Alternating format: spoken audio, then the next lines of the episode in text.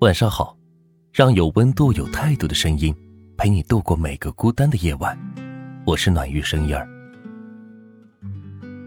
西门波娃在《岳阳情书》中给他的情人写过这样一段话：“我渴望能见你一面，但请你记得，我不会开口要求见你。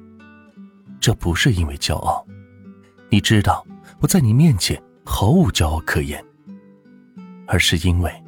唯有你也想见我的时候，我们见面才会有意义。起初，我刚在书中读到这句话时，觉得说的太对了。如果你不想见我，那我要求见你也没有意义了。这种想法萌生之后，面对你时内心紧张的我不再紧张了，但是，却变得更复杂了，因为我意识到。我在这段感情里变得卑微了。我喜欢你，所以我时而骄傲，时而自卑，时而担忧，时而恼怒。我无法悠闲的面对你，也无法让自己平静。我想跟你说话，可是拿起手机时就会想到，你是不是在忙呢？就算你不在忙，这时候你会不会不想聊天呢？不然。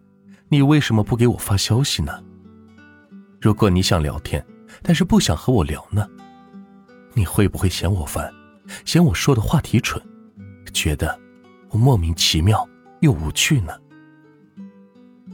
物极必反，惠极必伤，这种念头多了之后，就会萌生出另外一种想法：我这么善良大方、幽默多才，你竟然都不来找我，你很优秀吗？我都不配和你做朋友吗？我都不配入你的眼吗？不找就不找了吧，我还不稀罕了呢。乱七八糟的思绪充斥在我的脑子里和心里。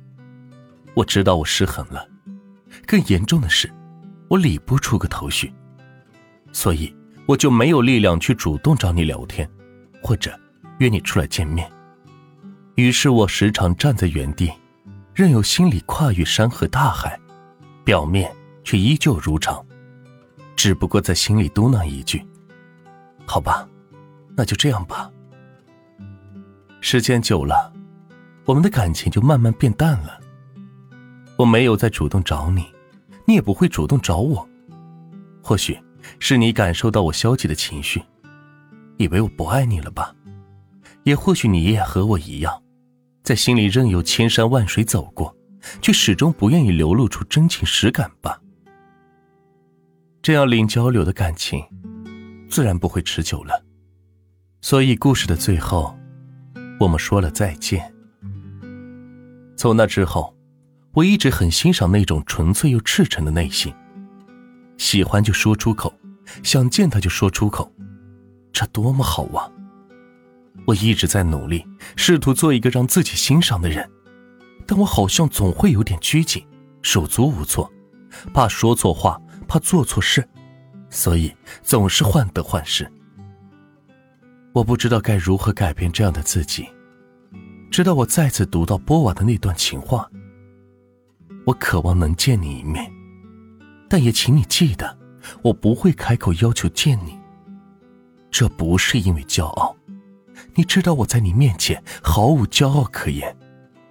而是因为，唯有你也想见我的时候，我们见面才有意义。再次读完这段话时，我笑了，因为我突然觉得，当初崇尚这段话的自己像一个傻瓜。什么叫我在你面前毫无骄傲可言呢？明明没开口说出想见你的时候，就已经把自己放在了制高点了呀。如果对方也这么想的话，那这段感情。不就毁于一旦了吗？我是真的想见你，只不过我希望你想见我。我希望能跟你说话，只不过我希望你能先跟我说话。可是，我不是人民币，又怎么能期待你能跋山涉水向我走来呢？如果我真的足够有感，足够爱你，那应该是我向着你前进，向着闪闪发光的人前进才对呀。我想，我明白了，我会做得越来越好的。虽然难免会有风尘仆仆的狼狈，或者拒之门外的失落，但我希望我依然能保有那份不怯懦、不贪婪的纯粹。如果时光能够倒流，我一定会比之前勇敢。不过，时光终究不能倒流，但我一定会越来越勇敢的。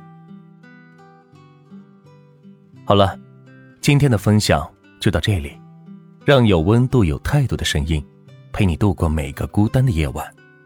我是暖玉声音儿，希望今晚的分享能够治愈到你。